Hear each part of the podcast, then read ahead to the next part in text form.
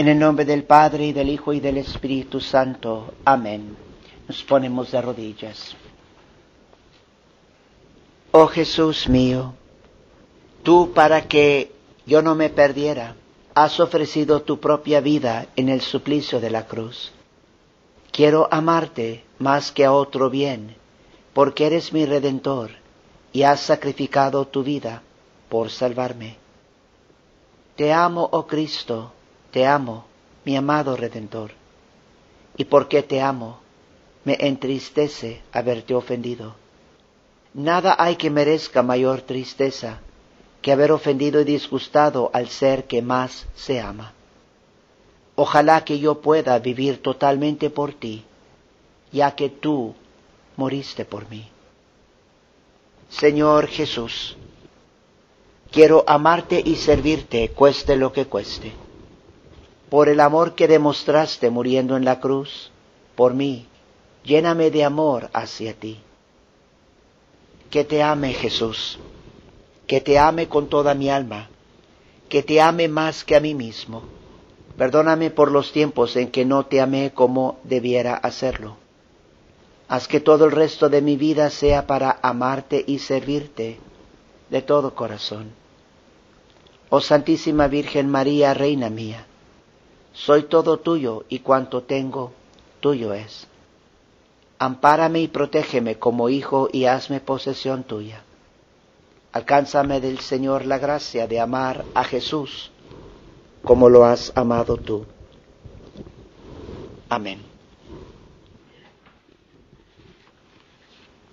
Hoy es domingo de quincuagésima. El santo tiempo de cuaresma comienza en tres días. En el sermón de esta mañana voy a enfocarme en tres versículos de la Sagrada Escritura. El primero se toma de la misa de hoy, del Salmo 30. El segundo de la misa del domingo próximo, 2 Corintios capítulo 6. Y el tercero de la misa del miércoles de ceniza del profeta Joel capítulo 2. Al escuchar estos versículos, estemos conscientes que estas son palabras inspiradas por el Espíritu Santo. Dios nos habla no nomás son palabras que estoy citando de la Biblia, sí lo es, pero es mucho más. Dios es grande, Él es todopoderoso, Él nos está hablando en estos tiempos, cuando digo estos tiempos específicamente, este domingo, el comienzo de la cuaresma, con estas palabras. Los versículos son los siguientes. Salmo 30, versículo 3. Cita. Señor, inclina a mí tu oído, apresúrate a librarme. Sé tú para mí roca de refugio, alcázar fortificado para salvarme. Fin de cita. 2 Corintios 6, 1. Cita. Os exhortamos a que no recibáis en vano la gracia de Dios. Fin de cita.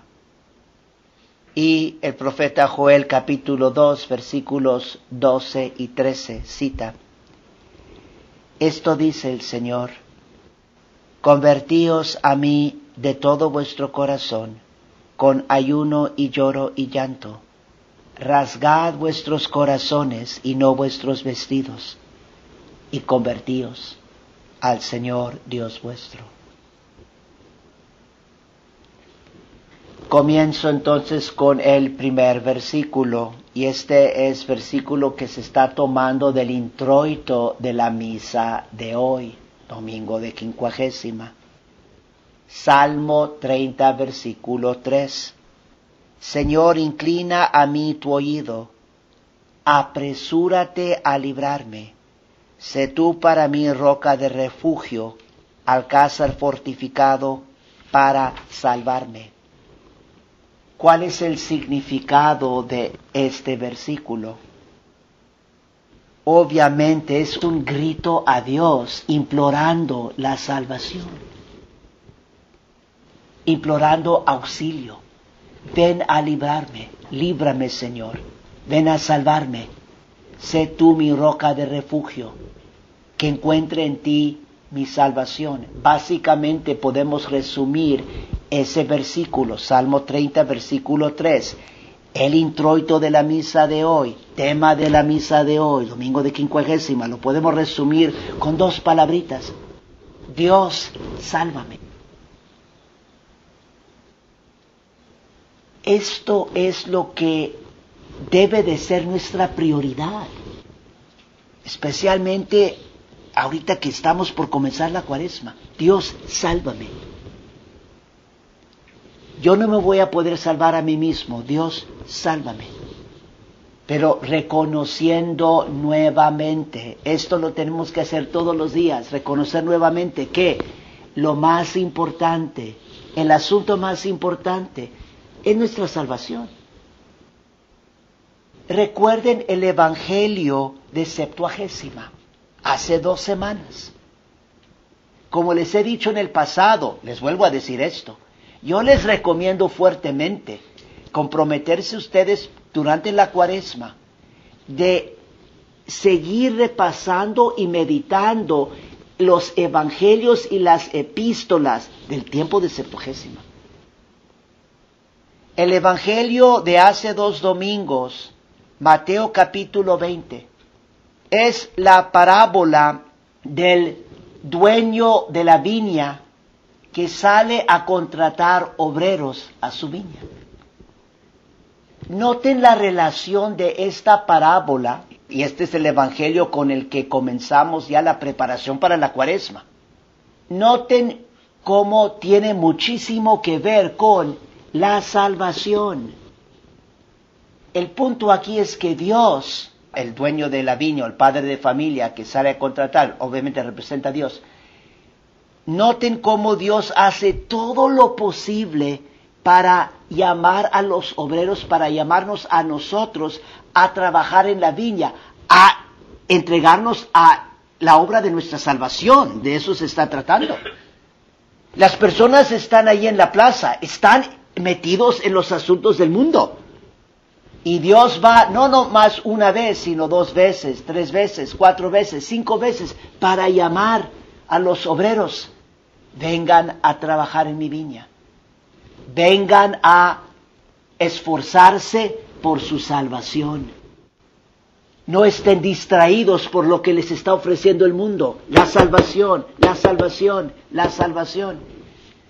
Y por eso, para los judíos, la jornada, digamos, de trabajo era de las seis de la mañana hasta las seis de la tarde.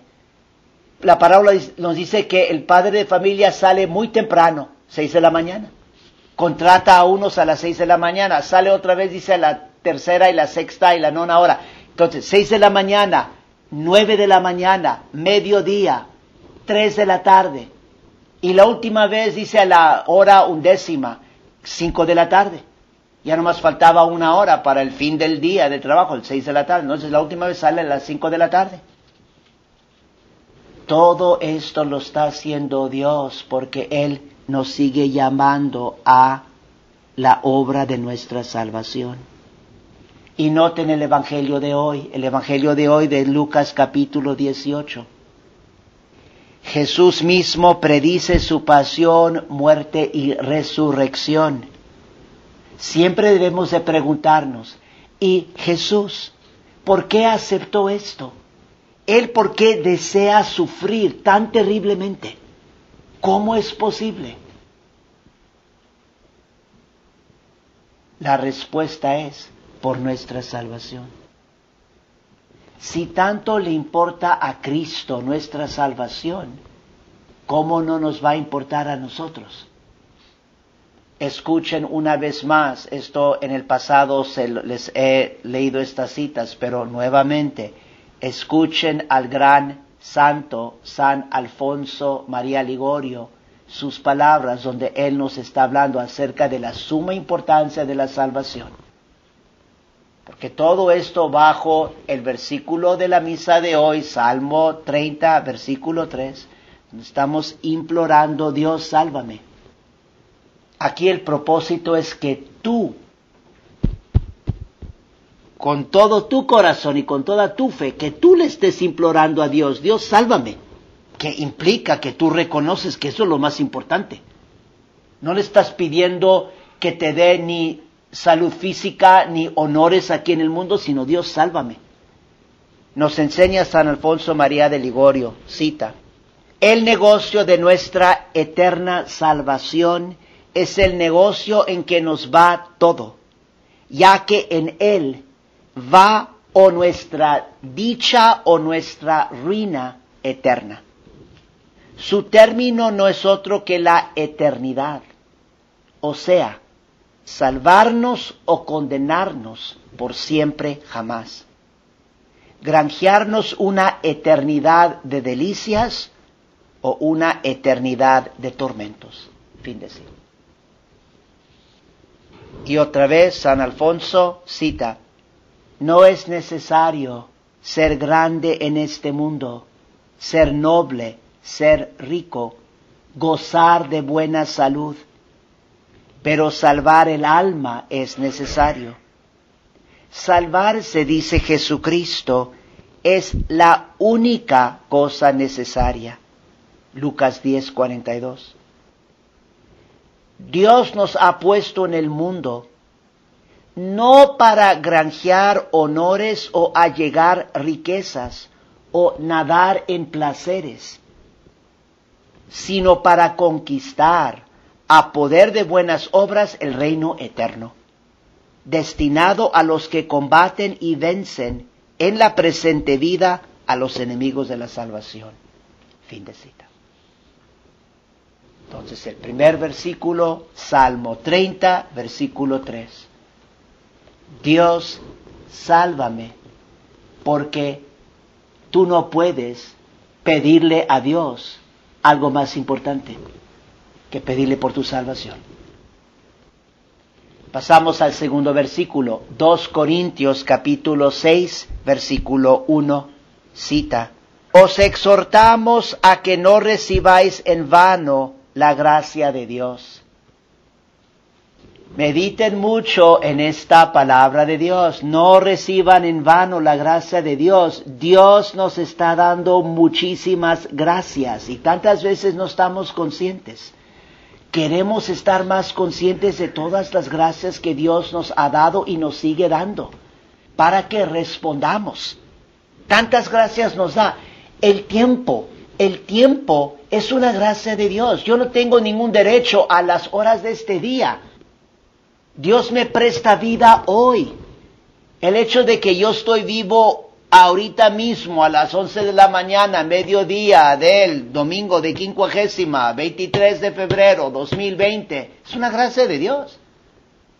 Si tú tienes tiempo, si tienes horas, minutos, hoy por la tarde, el día de mañana, esa es una gracia la salud que te da Dios. Y aunque no tengas mucha salud física, aunque estés, póngale que por ejemplo uno está bastante enfermo, pues hay personas que están más enfermas que tú. Y a lo largo de tu vida has tenido más salud que muchos otros. Esa es una gracia de Dios, dale gracias a Dios. Todas las gracias que Él nos está dando, nuestra fe católica, es una gracia inmensa. También el hecho de que nosotros estamos más conscientes de la necesidad de recobrar nuestra fe católica y de ser realmente fieles a esa fe católica. Es una gracia inmensa. La gran mayoría de los católicos hoy en día o no les importa o no están conscientes o son ignorantes o andan metidos en los asuntos del mundo, no les importa. El mismo deseo que tú tienes de salvarte, de decir, yo, yo quiero salvarme. Es una gracia de Dios. Tantas gracias que Dios nos da. El ejemplo de los santos. Esa es una inmensa gracia de Dios. Todos los santos tenemos, nosotros tenemos grandes ejemplos. Y por eso no nos dejemos desviar por el mal ejemplo del mundo, que es lo que a menudo nos sucede, que vemos lo que están haciendo los demás y ahí vamos por ahí. Veamos el ejemplo de los santos. Esa es una gracia inmensa. Y por eso aprovechen, sigan estudiando, aprendiendo de las vidas de los santos. Como les acabo de citar, por eso les cito los santos. Acabamos de escuchar las citas de, esas citas de San Alfonso Ligorio, que nos está dando luz para entender realmente la importancia de nuestra salvación. Es una gracia, el hecho de que nosotros hoy, este día, hemos podido escuchar estas palabras de San Alfonso María Ligorio. Es una gracia de Dios. Estamos nosotros por lo menos escuchando la verdad de la boca de los santos, inspirados por el Espíritu Santo. Pero hay que entonces no, no recibir en vano la gracia de Dios. Si Dios nos ha dado el ejemplo de todos los santos, pues aprender de ellos. Me dio gusto, anoche me estaba platicando un poco de los sueños de San Juan Bosco, qué bueno. Hay que aprender de los santos, todos los santos, San Antonio, eh, San Alfonso, San Antonio María Claret, recto camino y seguro al cielo. San Juan Eudes, que les he citado en otras ocasiones. Santa Teresa de Ávila, San Francisco de Asís, San Ignacio de Loyola, San Juan Bosco, el santo cura de Ars. Todos los santos. Todas las oportunidades que Dios nos da para crecer en nuestra fe, para rezarle, para pedirle ayuda. Dios sálvame. Son gracias que Dios nos da. Y por eso no olvidemos esta exhortación que vamos a escuchar el domingo próximo, primer domingo de Cuaresma, 2 Corintios 6, 1. Os exhortamos a que no recibáis en vano la gracia de Dios. Y de esto también se trataba el Evangelio del domingo pasado, domingo de sexagésima, Lucas capítulo 8, que fue la parábola del hombre que salió a sembrar a sembrar semilla. La semilla obviamente representa la palabra de Dios, pero también representa la gracia de Dios. Esa semilla que se está esparciendo por todos lados, la gracia de Dios.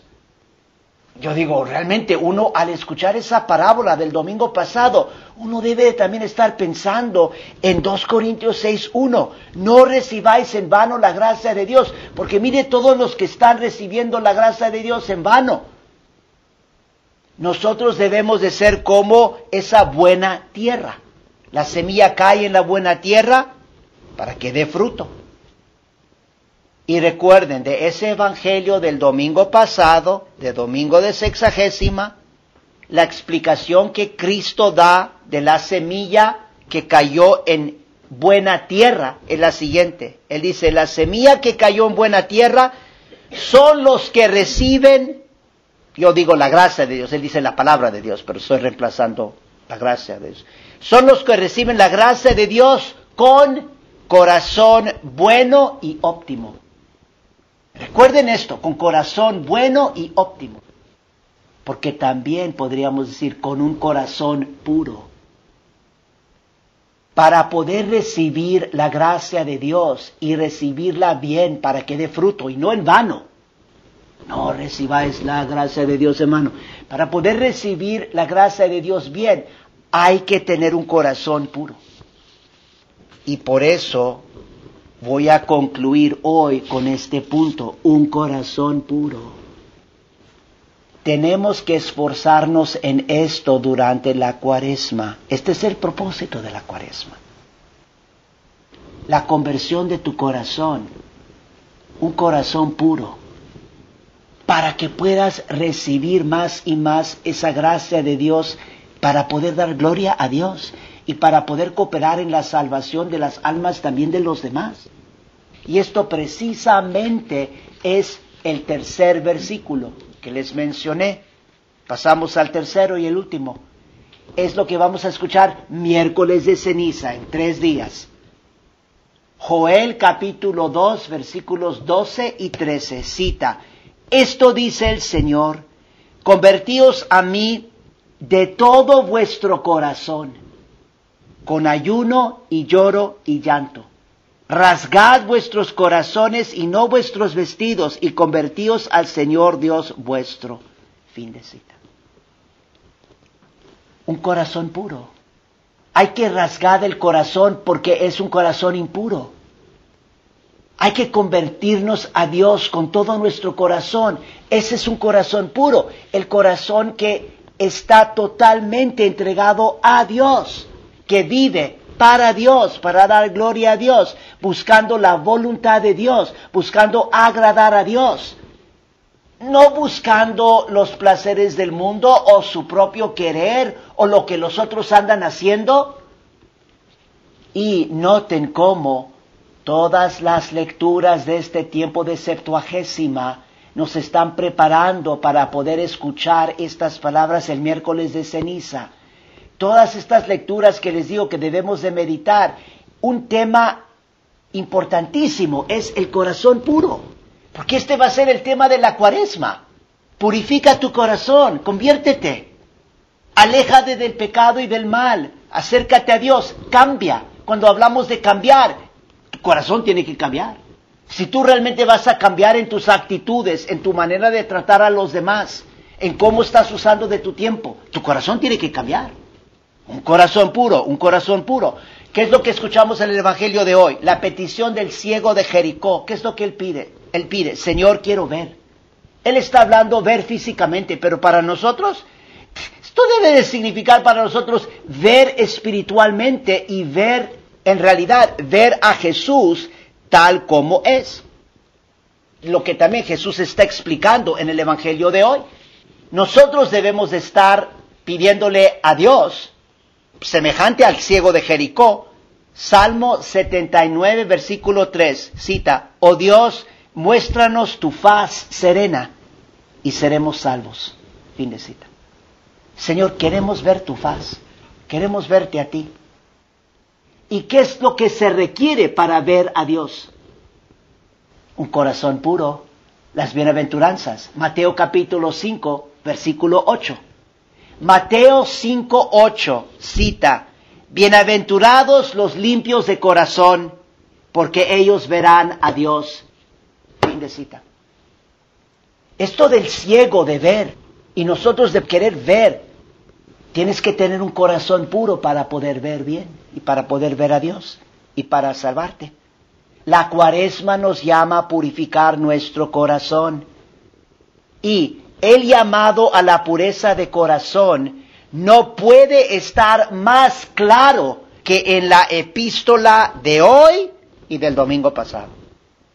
Difícilmente vas a encontrar un pasaje en toda la Biblia que nos esté llamando tan claramente a la pureza de corazón, que las epístolas que acabamos de escuchar hoy y el domingo pasado.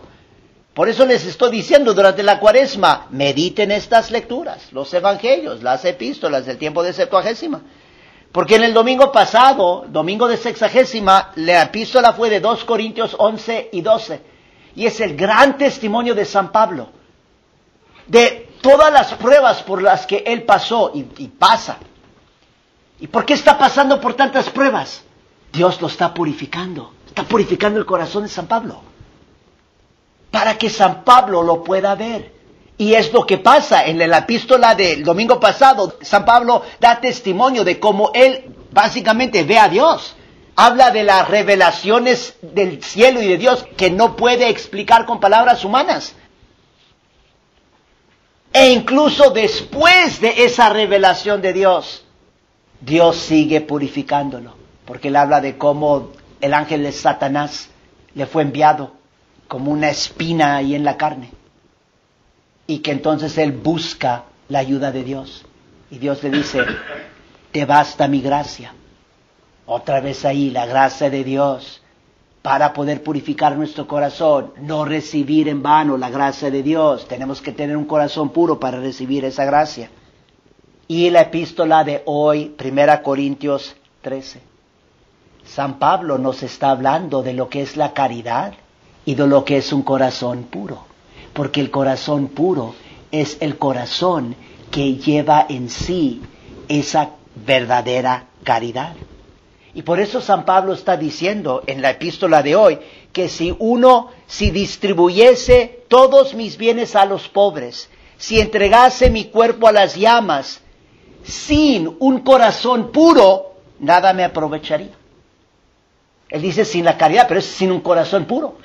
Si tú tienes otros motivos, estás dando a los pobres, qué sé yo, para verte bien, o para que ellos te quieran. O si hasta estás sacrificando tu cuerpo también para presumir o no sé por qué, pero si no lo estás haciendo con un corazón puro, con la verdadera caridad, no te va a servir. Y eso es muy importante también para recordarlo para la cuaresma. Las obras exteriores son importantes, el ayuno, la oración, dar limosna, pero hay que hacerlos con un corazón puro y buscando la pureza de corazón y entregándonos a estas obras para que esto purifique nuestro corazón. ¿Qué es un corazón puro? La epístola de hoy no lo dice. El corazón puro es paciente, benigno, no es envidioso, no busca su propio provecho, no se irrita, no piensa mal, se complace en la verdad. Todo lo que San Pablo dice acerca de la caridad, ese es el corazón puro. Y por eso nuestros corazones se tienen que purificar. Porque si nosotros pensamos mal de los demás, no tienes un corazón puro. Pureza de corazón quiere decir que siempre debemos, cuando es posible, o sea, si obviamente hay un pecado o algo que se está diciendo que va contra de Dios, bueno, pues uno tiene que reconocer la realidad. Pero siempre debemos nosotros de interpretar lo que hacen y lo que dicen los demás en la mejor manera posible no pensando mal de los demás. Aunque una persona en el pasado ha hablado mal de mí en muchas ocasiones, si yo la veo ahí murmurando con otra persona y mirándome a mí, no debo de pensar automáticamente, ah, otra vez está pensando mal de mí. Esa es la tentación. Pero ese es el corazón impuro. El corazón puro dice, yo voy a dar la mejor interpretación posible. Puede ser que esa persona ya se convirtió y está hablando bien de mí, aunque no parezca, y por eso repasen la epístola de hoy. Ese es el corazón puro. Paciente, benigno, no es envidioso, no busca su propio provecho. Finalmente, otra manera de describir el corazón puro es, corazón puro es humilde. No olviden aquí, para buscar el corazón puro, para poder ver a Dios, para poder recibir la gracia de Dios, no en vano, pero recibir la gracia de Dios bien. Un corazón puro es humilde, no olviden la letanía de la humildad. Recen esa oración de humildad. Ese es un corazón puro, porque el corazón puro es un corazón humilde. El corazón puro es un corazón humilde, un corazón paciente, eh, humilde, paciente, caritativo. Lo de la epístola de hoy, el corazón puro es un corazón caritativo, que es la caridad Primera Corintios 13. El corazón puro es humilde, paciente, caritativo, penitente y mortificado. Adquirir un corazón puro, esto es convertirse al Señor con todo el corazón. Joel 2, 12 y 13. Miércoles de ceniza. Esto es rasgar el corazón esforzarse para adquirir este corazón puro. Eso es rasgarse el corazón. Esto es purificar el corazón. Y esto es amar y servir a Jesús con todo el corazón. En el nombre del Padre y del Hijo y del Espíritu Santo. Amén.